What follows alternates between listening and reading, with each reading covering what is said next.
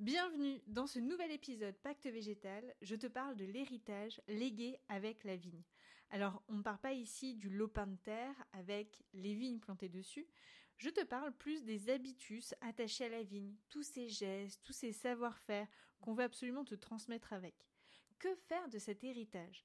Est-ce qu'il constitue une pression? Est-ce que c'est au contraire une sécurité? Est-ce que c'est un levier? Comment être à l'aise avec? C'est aujourd'hui le thème de l'épisode. Je te souhaite une très bonne écoute. Je suis Justine Vichard et je t'accueille ici sur le podcast Pacte Végétal. En tant que vigneron, tu te poses tellement de questions sur ton végétal, sur sa conduite, sur tes sols, sur ce dont tu hérites, sur ce que tu vas léguer. Mais une chose est sûre, ce qui nous lie tous, c'est le goût de faire les meilleurs vins. Parce que nous avons une mission tellement importante, celle de faire déguster les plus beaux jus, les terroirs, les paysages d'exception. Nous créons des moments de partage, d'émotion, nous créons des vins. Mais avant tout cela, nous passons par tellement de montagnes russes, des questionnements, nous nous faisons balloter par le climat, par un végétal que nous ne comprenons pas toujours. Alors, j'ai décidé de créer ici, pour toi, une bulle, une respiration. Tu peux venir t'y poser, réfléchir, t'inspirer, trouver de quoi repartir de plus belle les mains dans les lignes. Je pose ici ce que j'ai appris en 10 ans d'expérience, ce que j'apprends toujours, ce que je participe à créer et toutes les rencontres sensationnelles qui m'ont toujours redonné envie d'aller plus loin dans le mystère des vies et de ce qui fait la qualité de nos plus beaux millésimes. Alors bienvenue à toi, installe-toi et c'est parti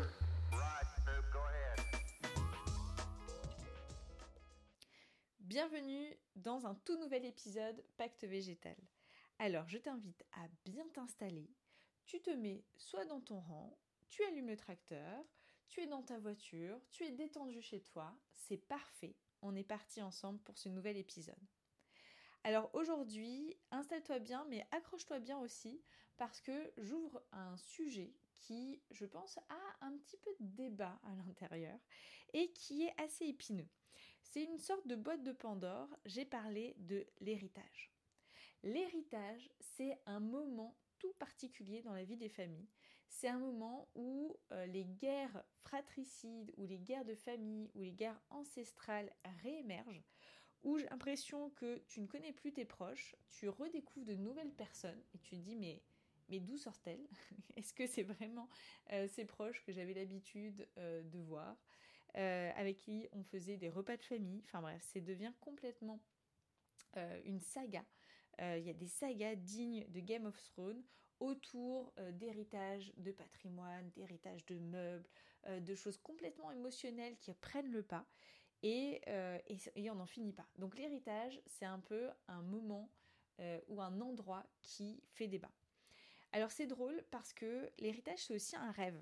Je ne sais pas si on t'avait déjà vendu ce rêve de euh, hérité de quelqu'un d'assez euh, lointain. Alors il y a vraiment ce mythe de l'oncle des Amériques, mais c'est vrai que quelqu'un d'assez loin dans la famille, comme ça, il n'y a pas trop de charge émotionnelle. Hein. On n'est pas en deuil, on a juste le bon côté de l'héritage, la surprise, qui nous arrive comme ça un jour.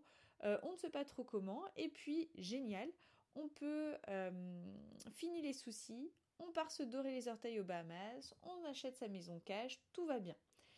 Euh, mais ça, ça arrive généralement assez peu. J'ai déjà travaillé, je ne sais pas, enfin non, je ne te l'ai jamais dit ici, j'ai déjà travaillé dans une boîte qui fait de la recherche d'héritiers. Et c'est assez fou. Donc c'est pour des gros héritages, hein, parce qu'on se permet de prendre le temps d'aller chercher l'héritier. Et on se refait les lignes généalogiques, etc. Donc j'ai pu expérimenter que ça peut arriver. Tu peux, de nulle part, avoir un cousin, une tante, quelqu'un qui n'a pas de descendance, que tu n'as jamais connu et un jour tu as cette boîte de recherche d'héritiers qui toque à ta porte et qui vient te dire bonjour, vous êtes un des derniers, enfin on vous a euh, rattrapé un peu par euh, une petite branche de l'arbre généalogique et puis super, vous héritez euh, de quand même une sacrée somme et, c'est top. Bon, donc ça existe, j'avoue. Mais c'est pas quand même la plupart dans la plupart du temps, c'est quand même plutôt un moment pugilat et un sacré moment administratif aussi dans toute sa lourdeur où quand tout le monde est passé, finalement, bah, il te reste pas mal, pas, tant de choses que ça, et puis une bonne petite rancœur qui va t'alimenter pendant quelques décennies. Bref, pourquoi je te parle de l'héritage? Parce que dans la vigne, c'est pareil. L'héritage d'une vigne, c'est aussi l'hériter de tout un domaine et c'est quelque chose. Lorsque on hérite d'une vigne, d'une parcelle, d'un lopin de terre, on n'hérite pas seulement de ça. On hérite d'un processus, euh, d'un certain sens de l'organisation, du matériel qui va avec. Il y a eu des choix de fait sur le matériel pour euh, gérer ces parcelles. Et tout ça est quand même sous-tendu, sous-entendu, hein, c'est pareil, sous-tendu et sous-entendu par pas mal de convictions bien chevillées au corps, bien chevillées à la vigne, et qui est liée à une certaine conception de ce qu'a été l'agriculture, de ce que devrait être l'agriculture, de euh, ce qui marche, de ce qui jusqu'à présent a toujours marché, de ce qui nous assure euh, des rendements, de ce qui nous assure des revenus.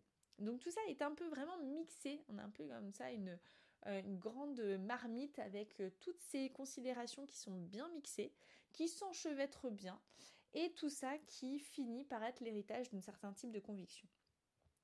Alors, moi je l'ai vu euh, lorsque je travaille avec des vignerons qui reprennent des domaines, le domaine des parents, le domaine de la famille.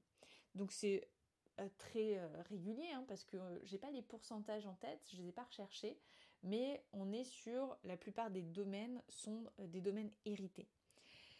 Et lorsque l'on discute de choix culturaux, lorsqu'on discute de modifications, lorsqu'on discute de quoi mettre en place pour améliorer, la, pour améliorer la résilience de la vigne, comme technique, comme produit, etc., et eh ben, une des limites dans la discussion, rapidement, c'est la charge familiale.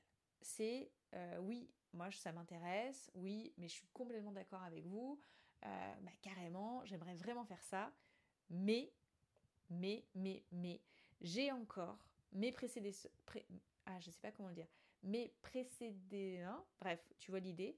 Les gens qui m'ont euh, légué le domaine, mes parents, mes grands-parents, ma famille, etc., euh, qui seraient pas d'accord, je sens que ça va être mal pris, etc. Et là, euh, on sent le blocage parce que, bah, bien sûr, on anticipe toutes les remarques qu'on va avoir, toutes les petites, les petits pics ou le est-ce que tu es sûr? Alors voilà, ça la grande question. Est-ce que tu es sûr? Et là, j'ai envie de vous dire, quand on gère du végétal, quand on gère des aléas climatiques, etc., le est-ce qu'on est C'est la question à laquelle on a les moins de billes pour répondre. Mais par contre, on sent, on a vu, on a étudié, on, cadre le projet et on peut avancer comme ça. Donc, euh, voilà, quand je discute euh, projet avec des vignerons qui ont hérité d'un domaine et dont les parents sont encore en place, sont encore dans le coin, euh, il y a quand même une sacrée charge familiale qui limite un peu les perspectives. Alors oui, en charge familiale, euh, on s'entend, hein, on est souvent sous, sur une, présence paternelle, hein, clairement, surtout lorsqu'on est sur des euh, sujets techniques, surtout lorsqu'on est sur des choix de matériel ou sur des conduites de la vigne, etc. On a le père qui est encore dans le coin. alors même si le vigneron a repris toutes les parts de l'entreprise, a pris les rênes de l'entreprise, euh, a repris euh, le matériel, a repris euh, la gestion des vignes, les équipes, etc. Eh ben, on a quand même encore une figure paternelle qui passe dans le coin, qui vient juste voir, qui mine de rien, se renseigne, tatati tatata, et, et ça bloque quand même pas mal de personnes. On a une descendance qui reste un peu pétrifiée, qui doit toujours argumenter, et, et, je comprends qu'à un moment ça fatigue et que beaucoup de personnes attendent, euh, attendent que euh, bah, les parents, euh, grands-parents, etc., s'éloignent tranquillement des vignes, se détachent tranquillement des vignes et qu'ils puissent peu à peu poser leur marque et reprendre, comme ils ont l'intention et l'envie de le faire. Alors là, je fais un peu ma maligne parce que personnellement, je n'ai pas d'héritage familial dans le vin. même si, comme j'ai dit au début, ça aurait pu être un rêve. C'était un rêve. Combien de fois je me suis dit, oh là là, mais si j'avais hérité de vie, mais qu'est-ce que ça aurait été plus simple? Euh, J'aurais pas à me questionner sur où est-ce que je m'installe, pourquoi je m'installe là, euh, comment je vais faire pour m'installer là, comment je vais récupérer des vignes, comment je vais récupérer en plus des vignes euh, tout ce qu'il faut en bâtiment et en matériel pour, que ce soit viable. Enfin bref, ça c'est un tas de questions et je pourrais le partager avec vous dans un autre épisode parce que c'est aussi super intéressant. Mais en effet, là, euh, aujourd'hui, je peux faire un peu ma maline parce que bah, j'ai pas hérité de vigne. Donc, euh, j'ai pas eu euh, tout ce côté poids d'héritage toute cette dimension, respecter les personnes qui m'ont transmis le domaine, etc. Mais, d'une certaine façon, j'ai aussi hérité. Parce que en, nous installant sur le, le Pouilly-Fuissé, en Bourgogne, on a hérité de pas mal de choses. On a hérité aussi d'un savoir-faire. On a hérité d'une grande pression des pères qui sont tout autour. et je vous dis pas, c'est quand même quelque chose. Donc nous aussi, même si on est hors cadre familial, même si on a beaucoup moins, je pense, de poids au quotidien pour justifier nos choix, pour montrer que nos choix sont les bons, pourquoi on a fait ce choix-là, etc. Il suffit que mon mari et moi on soit d'accord et c'est acté, c'est bon, on le fait. on sent, on a senti dans la reprise du domaine qu'on est invité quand même à être dans le rang, à être dans un certain timing, à, être, à opter pour un certain équipement du matériel. Voilà. Et, ça, c'est vraiment une espèce de pression des pairs parce que tout le monde fait pareil. Pourquoi est-ce qu'on qu'on devrait changer? Alors, je vais vous donner un exemple très précis de une technique sur laquelle on a dû se positionner pour savoir si on reprenait la même technique ou si on juste on ne le faisait pas. Alors, dans le Mâconnais, il y a ce qu'on appelle le mouchage des vignes ou ce qu'on appelle couper les flux. Qu'est-ce que c'est? C'est lorsqu'on a une baguette, donc la taille qui a sur lequel on fait le mouchage, on a opté sur une taille guyot simple ou comme nous sur la double corne, qui est l'équivalent en fait de la taille pulsar, mais dans le Mâconnais c'est la double corne. Donc on a bien une baguette et pour éviter le phénomène d'acrotonie, Lorsqu'il y a les grappes qui sont formées, donc on a déjà bien des grappes formées en bout de baguette, euh, on va venir couper les rameaux au-dessus de ces grappes. Donc sur les deux, généralement ça c'est sur les deux derniers rameaux en bout de baguette, on vient couper juste au-dessus de la grappe. Euh, ça s'appelle couper les flux ou le mouchage. On vient couper net, tac, et on laisse une feuille ou deux au-dessus de la grappe. On vient couper. Alors quand j'ai vu ça, personnellement, ça m'a quand même un peu euh, posé question. Je me suis dit, ah là, mais moi, ces deux grappes là, c'est enfin plus, hein, toutes les grappes qui sont sur ces deux derniers rameaux, euh, elles ont plus grand chose au-dessus d'elles pour faire de la photosynthèse et pour pouvoir alimenter ces grappes. Et comme en effet, il y a quand même un peu de phénomène d'acrotonie sur certains pieds, on a des grappes qui sont assez conséquentes, qui sont assez grosses, euh, en bout de baguette, et qui ont d'un coup qui n'ont plus de réserve, qui n'ont plus de création de sucre pour alimenter euh, ces raisins-là. Alors du coup, vu que tout le monde fait ça, qu'on nous a dit que c'est ce qu'il fallait faire, que c'est la taille du Mâconnais, que c'est comme ça que tout le monde fait, qu'on a toujours fait, euh, et qu'il y avait une espèce de logique derrière sous-jacente technique. Alors comment est-ce que on nous a présenté ça? Euh, bah, C'est justement freiner la crotonie, faire en sorte que les autres grappes puissent mûrir, euh, qu'il n'y ait pas ce phénomène de flux vers euh, le bout de la baguette. Euh, et que y surtout, on, favorise bien les de taille, que les de taille qui sont proches du tronc soient de bon diamètre et se lignifient bien, etc. Donc il y avait une, couche, une couche technique comme ça, parce qu'il y a toujours une logique technique hein, derrière les choix qu'on nous propose. Il y avait cette couche technique et d'un coup, même si on connaît bien le végétal, eh ben on doute. On doute. Voilà, même si on connaît quand même bien le phénomène d'acrotonie, même si on connaît bien euh, comment la vigne, euh, on la mène, etc. Et eh ben, comme tout le monde fait, comme on a dit qu'on faisait tout le temps ça et que euh, c'est un geste local, on se dit, ok, si c'est un geste local fait par la plupart des gens, c'est quand même derrière qu'il y a quelque chose qui, voilà, quelque chose qui a mené à ce geste-là. C'est quoi cet héritage? Pourquoi est-ce que aujourd'hui on fait du mouchage dans le Mâconnais? Donc j'étais obligée de remonter euh, jusqu'à une spécialiste de la taille pour revenir sur mes bases. Euh, et c'est ça qui est fou, hein, c'est que même si on connaît comment fonctionne le végétal, on a besoin de quelqu'un d'extérieur, et c'est pour ça que les experts sont là, et c'est pour ça que les conseillers sont là, euh, pour nous sortir de la pression de nos pères, pour qu'on puisse checker avec eux, ok, pourquoi on fait ça, est-ce que moi ça me convient? Donc, on a checké avec cette spécialiste de la taille, qui heureusement connaît très bien le Mâconnais, et a vu euh, ce savoir-faire, a vu ça qu'il est mis en place, et qui nous a dit, pop, pop, pop, euh, là on est sur une, euh, technique justifiée, qu'on justifie sur la crotonie, mais c'est pas du tout ça. On est sur plutôt une organisation de la saison et une organisation du plan, du, CEP. Pourquoi? Parce que les palissages ont eu tendance à remonter. Donc, c'est-à-dire que lorsqu'on palisse dans le Mâconnais, on fait là j'ai mots qui me mince, j'ai mes mots qui m'échappent.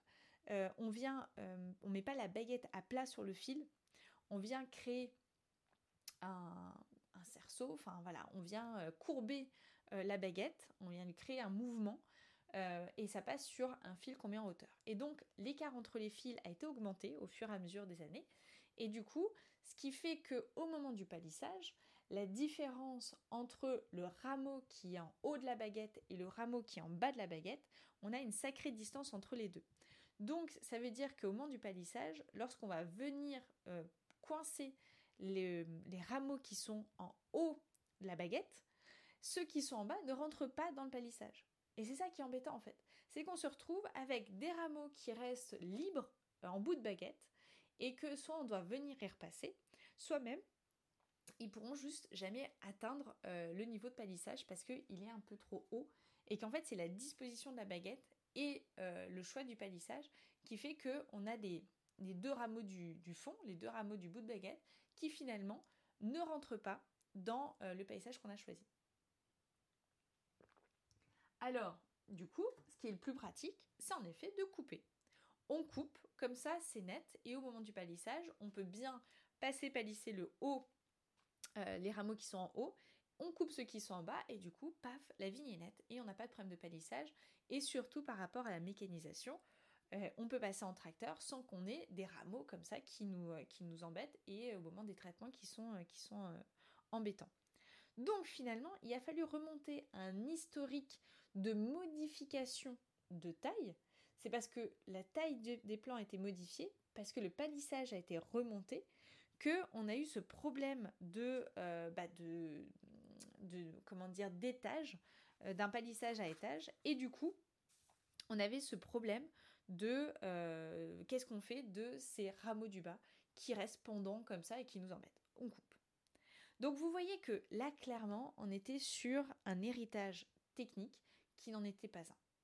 On était sur un choix, sur quelque chose qui s'est avéré pratique, qui euh, n'a pas modifié fondamentalement les vendanges ou, euh, ou, les vins que les vignerons faisaient. Donc pour eux, ils n'ont pas vu de problématique sur euh, bah, la mise en place de ce geste. quoi. Et du coup, c'est devenu un geste comme la taille, comme le palissage, etc. Dans le Mâconnais, il y a le mouchage. Et il faut y passer. Et du coup, nous, lorsqu'on est revenu sur les parcelles qu'on a repris, on a bien vu que notre palissage, il était resté bas, en plus, on avait conservé, euh, notre sédan avait conservé euh, le mode de taille traditionnel du Mâconnais, donc alléluia, super, on n'avait pas des, écarts entre le haut et le bas de la, baguette qui étaient euh, considérables, et du coup, on a décidé de ne pas moucher. Et du coup, on a dû se positionner. Ensuite, on a dit, bon alors, quand est-ce que vous mouchez? Est-ce que vous prenez des gens pour, etc. Non, on ne fait pas. On ne fait pas cette technique. On ne la fait pas. Et on a pris ce risque, on s'est dit, bon, bah très bien, on va voir au moment du palissage comment ça fonctionne, comment ça vit, et peut-être, peut-être qu'il y a encore quelque chose qu'on n'avait pas pris en compte, et que peut-être on va arriver sur cette même technique, on va devoir le faire, parce que, bah, en effet, c'est plus pratique, en effet, ça fonctionne comme ça, etc.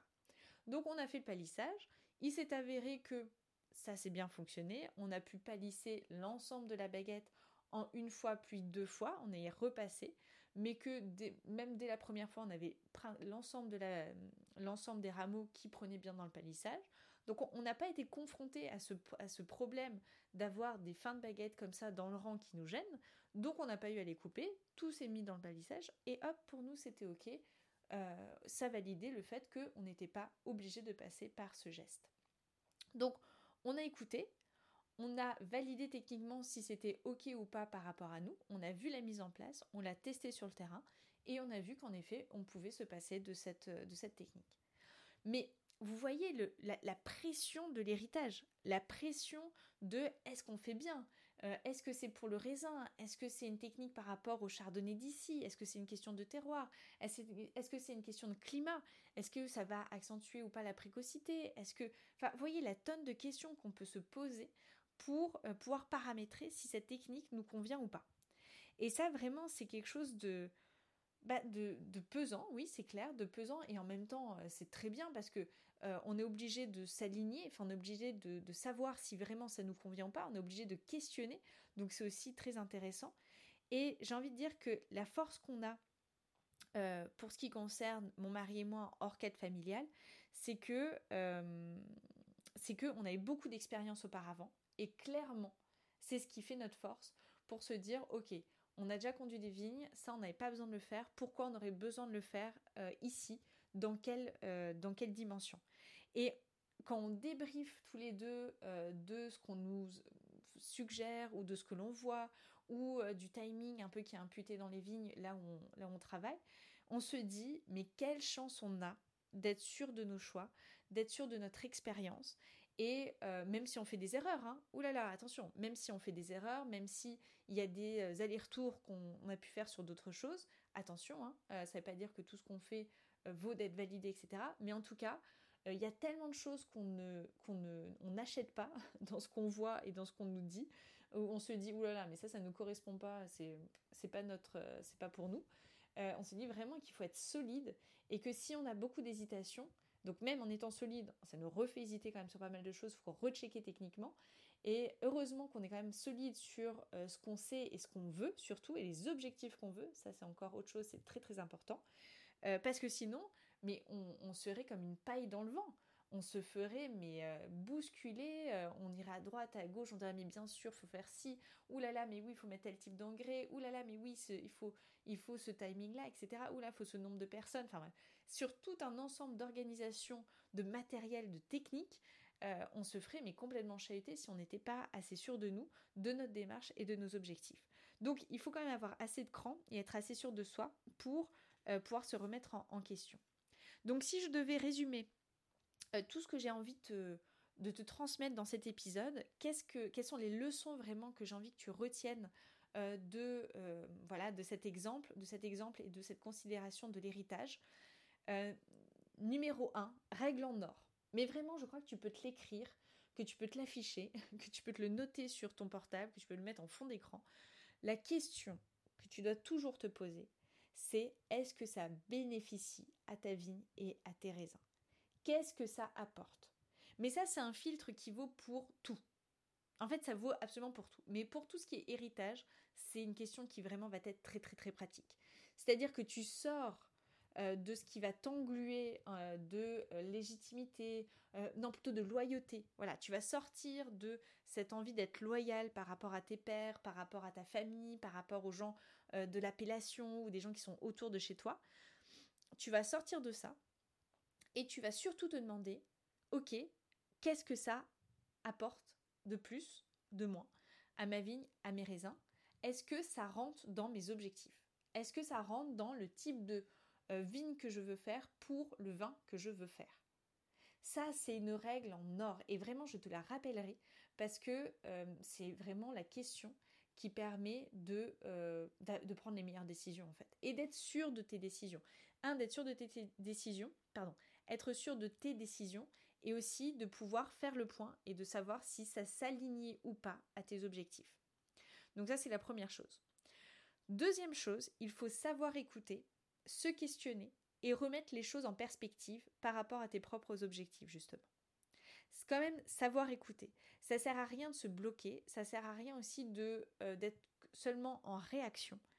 Euh, c'est très important d'avoir cette capacité d'écoute et de questionnement euh, que tu puisses mettre en parallèle avec d'autres spécialistes, que tu puisses aller voir, euh, de l'information pour tester si l'héritage qu'on transmet est valable pour toi ou pas.